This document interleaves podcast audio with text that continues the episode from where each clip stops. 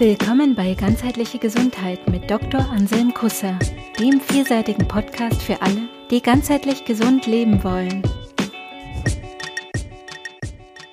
Servus! Heute geht es mal wieder um die Familiengesundheit. Zweite Folge bzw. Folgenreihe. Es wird mehrere Teile geben. Es geht um die Gesundheitserziehung.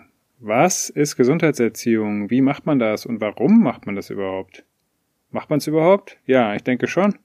Also äh, Corona zeigt ja mal wieder, wie wichtig das ist. Die vitale Gesundheit, unsere vitale Gesundheit ist einfach die eine der tiefsten Grundlagen für alles andere, auch für ähm, gute Abwehrkräfte zum Beispiel. Es zeigt sich einfach immer deutlicher, dass die Menschen, die eine gute gesundheitliche Basis haben, dass die auch von irgendwelchen äh, Virusinfektionen oder anderen Geschehnissen ähm, weniger stark bedroht sind als Menschen, die jetzt schon eine labile Gesundheit haben oder schon irgendwie mit Vorerkrankungen zu tun haben oder sowas. Also es ist wichtig, dass man darauf achtet und ähm, damit man das kann, muss man das lernen. Also ein Bewusstsein dafür entwickeln, ähm, dafür, was für mich gesund ist. Und da ist wieder mal das Konzept der Salutogenese, finde ich sehr hilfreich. Die Salutogenese habe ich ja schon mal besprochen in einer anderen Episode. In der Salutogenese geht es darum, ähm, was sind die Faktoren, die uns gesund halten? Was können wir tun, damit wir uns lebendig fühlen, gesund fühlen und auch gesund bleiben? Und der Herr Antonowski, der das in den 1970er Jahren geprägt hat, diesen Begriff, der hat drei grundlegende Anteile identifiziert, die eigentlich für jeden Menschen wichtig sind. Das ist einmal die Selbstwirksamkeit, dann die Verstehbarkeit und dann die Sinnhaftigkeit. Selbstwirksamkeit heißt, dass ich äh, selber mein Leben, meine Situation in die Hand nehmen kann und daran was verändern kann.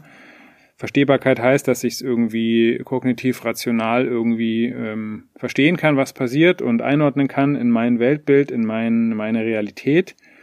Und Sinnhaftigkeit bedeutet, dass es irgendwie einen Sinn des Ganzen gibt, auch einen Sinn des Lebens, einen höheren Sinn, auch vielleicht sogar im spirituellen, weiteren Sinne.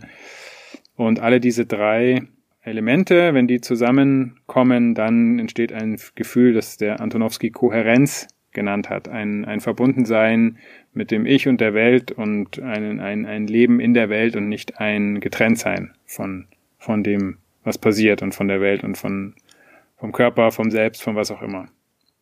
Wenn wir jetzt überlegen, ähm, ähm, wie geht das? Gesundheitserziehung, dann beginnt es ja schon ähm, in der Kindheit, also bei, bei eigentlich bei den Babys schon oder im, vielleicht sogar in der Schwangerschaft. Aber jetzt schauen wir uns mal die die äh, kindliche Entwicklung an. Wie entwickelt sich ein Kind? Also zuerst entwickelt sich der Körper und dann kommt auch schon der Geist und Körper und Geist in, in, in, in Gemeinsamkeit darin kann sich schon die Selbstwirksamkeit ähm, ausdrücken oder, oder gelernt werden, dass ich selbstwirksam bin. Ne? Ich sehe was, ich gehe dahin, ich greife das, ich nehme das, ich lerne das kennen. Ich, wenn ich das, wenn ich äh, was runterfall, äh, runterwerfe, dann fällt es runter, macht ein Geräusch, das ist Selbstwirksamkeit. Ähm, das ist so das Erste, was die Kinder lernen ich bin selbstwirksam und wenn das gut läuft, dann ist das auch schon mal eine gute Grundlage für die Salutogenese. Dann lernt das Kind, ah ja, ich, das funktioniert. Das nächste, was dann kommt, wenn der Geist dann mehr in den Vordergrund tritt, wenn die Kinder dann ins Schulalter kommen, dann verstehen die mehr Zusammenhänge, also auch äh, kognitiv, auch rational, vom Geist, vom Verstand her, von Logik her. Das ist dann die Verstehbarkeit. Und die Sinnhaftigkeit, die kommt dann auch noch dazu. Die kommt allerdings dann auch etwas später, wenn die Kinder dann oder die Jugendlichen dann äh, anfangen, wirklich auch selbst reflektiv zu sein, auch äh, das Leben zu reflektieren, ihr, ihr eigenes Leben und die Welt zu reflektieren und zu verstehen. Dann kommt die Sinnhaftigkeit stärker noch dazu. Aber es ist gut, das von Anfang an ähm, aufzubauen und zu unterstützen, dass die Kinder da ein gutes Bewusstsein einfach dafür entwickeln für ihren Körper, für ihre Gesundheit, was tut mir gut auf meiner Stufe, auf der ich gerade bin, Ne, ein Kind, was gerade den Körper entwickelt, ein kleines Kind vielleicht von vier, fünf Jahren, das, ähm, da ist wichtig, dass der Körper sich auch entwickeln kann, dass das Kind sich bewegen kann, dass es laufen kann, seinen Körper kennenlernen kann, wie funktioniert der, was kann ich mit dem alles machen, dass es auch mal hinfallen kann und merkt, oh, das war jetzt eine Grenze, die ich vielleicht überschritten habe. Und äh, diese Sachen. Da werde ich im ersten Teil, der jetzt dann folgt, wenn ich auf die einzelnen Entwicklungsabschnitte eingehe, auch nochmal im Detail drauf eingehen. Wichtig ist grundsätzlich immer, dass die, ähm, die, die Lehre, die Erziehung, die Inhalte dem Entwicklungsstand angemessen sind. Also, dass man, ähm, wenn jetzt ein Kind sich gerade körperlich entwickelt, dass man dem die Möglichkeit gibt, dass es sich körperlich entwickeln kann, den Raum dafür schafft und auch das gut begleitet und auch auf der Ebene sozusagen mit dem Kind arbeitet. Ein Kind, was sich gerade körperlich entwickelt, dem brauche ich noch nichts irgendwie kognitiv von äh, äh Anatomie im Körper erzählen, ähm, weil es das noch nicht so gut begreifen kann. Ähm, wobei da, da gibt es auch wieder Unterschiede. Aber ähm, diese Entwicklungsstufen sind ganz wichtig, dass man die ähm, einfach im Blick hat und da ist für mich ähm, und da ist für mich so ganz präsent eine Vision, in der ich mir vorstelle, dass es das einfach in allen Schulen gibt so eine Gesundheitserziehung oder Gesundheitslehre. Das ist einfach jemand, der die Entwicklungsabläufe der Kinder und Jugendlichen kennt und der einen ganzheitlichen Blick hat auf Gesundheit, dass der einfach da ist und ähm, mit den Kindern was macht und auch generell als Ansprechpartner für alle da ist, nicht nur für die Schüler, sondern natürlich auch für die Lehrer und auch für die Eltern, weil äh, die Gesundheit in einer Schule ist natürlich nicht nur auf die Schüler beschränkt, sondern äh, auch das Lehrerkollegium sollte eine Bewusstsein, Bewusstsein haben für die Gesundheit, für die individuelle Gesundheit des Einzelnen, der Einzelnen und auch für die Gesundheit der Gemeinschaft und genauso bei den Eltern. Und äh, der ganzheitliche Blick ist ganz wichtig. Ähm, ich benutze dafür gerne mein Vier-Quadranten-Modell, das ich auch schon mal besprochen habe in der Folge Ganzheitliche Gesundheit 2.0.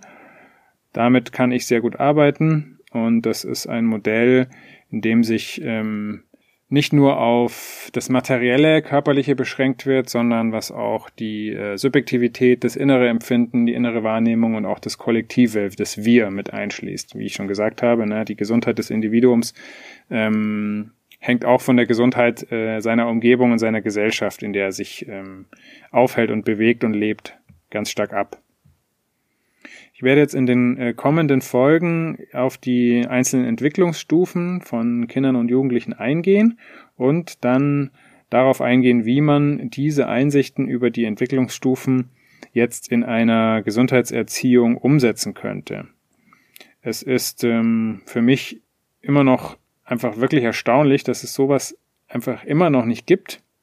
Das ist äh, unglaublich. Umso besser, dass das jetzt hier in den Äther geht, diese Podcast-Folgen und schauen wir mal, was sich daraus entwickelt. In diesem Sinne.